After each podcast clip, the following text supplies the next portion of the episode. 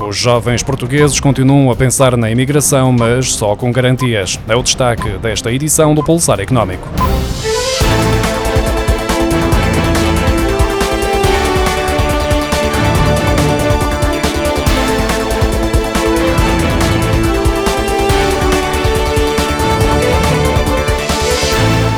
Em 2019, estima-se que tenham saído do país cerca de 80 mil portugueses, número semelhante ao ano anterior e ligeiramente inferior aos 85 mil que saíram em 2017. Depois da vaga de imigração na anterior crise, em que saíram do país cerca de 500 mil portugueses a partir de 2008, a situação não foi revertida com a recuperação da economia portuguesa. Houve casos de regressos bem-sucedidos ao país, mas uma grande parte dos que tentaram acabaram por desistir perante a precariedade dominante no mercado de trabalho português português. Muitos nem equacionam o regresso devido às melhores condições contratuais e salariais que são oferecidas noutros países. No momento em que o país está mergulhado numa nova crise, para os jovens portugueses a imigração continua a ser a solução perante a dificuldade de arranjar emprego, mas estão mais cautelosos em relação à anterior crise e desta vez só abandonam o país com a garantia de que se trata de uma proposta de trabalho concreta e bem remunerada. Nenhuma população é mais a favor da União Europeia que a portuguesa, de acordo com o Eurobarómetro do Parlamento Europeu divulgado esta semana. No geral, a imagem da União Europeia é positiva para a larga maioria dos europeus, mas o destaque vai para os portugueses. Segundo o Eurobarómetro, 91% dos portugueses são, de um modo geral, a favor da União Europeia e 84% têm uma imagem positiva do bloco comunitário, o que contrapõe com a média de 70% dos europeus que são a favor da União e dos 48% que dizem ter uma imagem positiva positiva do projeto comunitário. Ambas as percentagens colocam os portugueses a liderar no que diz respeito ao apoio à União Europeia. No entanto, ainda que sejam favoráveis à existência da União Europeia, 58% dos portugueses e 47% dos europeus declaram-se de certa forma a favor do projeto comunitário, mas não na forma como tem sido concretizado até agora. Para chegar a estes dados, foram entrevistadas mais de 26 mil pessoas, das quais 1.035 em Portugal, entre 19 de março e 5 de abril. Bye. O alívio das medidas de confinamento em vigor um pouco por toda a Europa levou a uma aceleração do ritmo da atividade económica na zona euro em maio, com níveis que já não eram observados há mais de três anos. De acordo com os dados publicados esta quinta-feira pela consultora IHS Market, o indicador PMI na zona euro, que mede o volume de encomendas nos vários setores e é um dos mais utilizados para identificar antecipadamente a evolução da atividade económica, registrou uma subida dos 53,8 pontos observados em abril para 57,8 1 pontos em maio. Quando este indicador está acima dos 50 pontos, isso significa que a atividade económica está em expansão.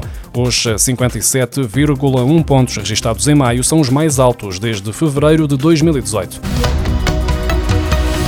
Ainda que sejam sentidas algumas limitações em vários setores de atividade, o consumo dos portugueses atingiu níveis pré-pandemia no período entre 16 e 30 de maio. De acordo com os dados divulgados esta semana pela CIBS, a gestora da rede multibanco, as compras físicas registaram um crescimento de 34% face ao mesmo período de 2020, enquanto as realizadas através da internet aumentaram 58%.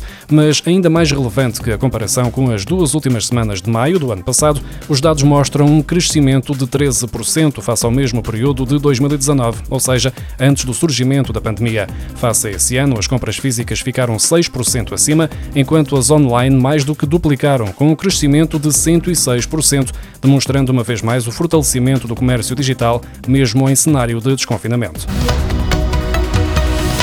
Atualmente, as contas poupança são produtos bancários pouco ou mesmo nada interessantes face às taxas de juro próximas de zero. Ainda assim, há cerca de 2 milhões e 300 mil portugueses que têm contas poupança, de acordo com o estudo BaseF Banca da Marktest, divulgado esta semana. Em abril foram contabilizados 2 milhões e 277 mil clientes bancários detentores de uma conta poupança, um valor correspondente a 31,5% do universo da população do país. As pessoas entre os 25 e os 34 anos são as que apresentam a maior taxa de posse de contas poupança, o que representa 48,7% do total de clientes bancários com este tipo de produto, ao contrário das pessoas com mais de 64 anos, que não vão além dos 22,9%. As taxas máximas aplicadas à maioria dos tipos de contrato de crédito automóvel vão descer no terceiro trimestre. Os dados divulgados esta semana pelo Banco de Portugal mostram que isso apenas não se verifica numa das quatro tipologias de contrato de crédito automóvel.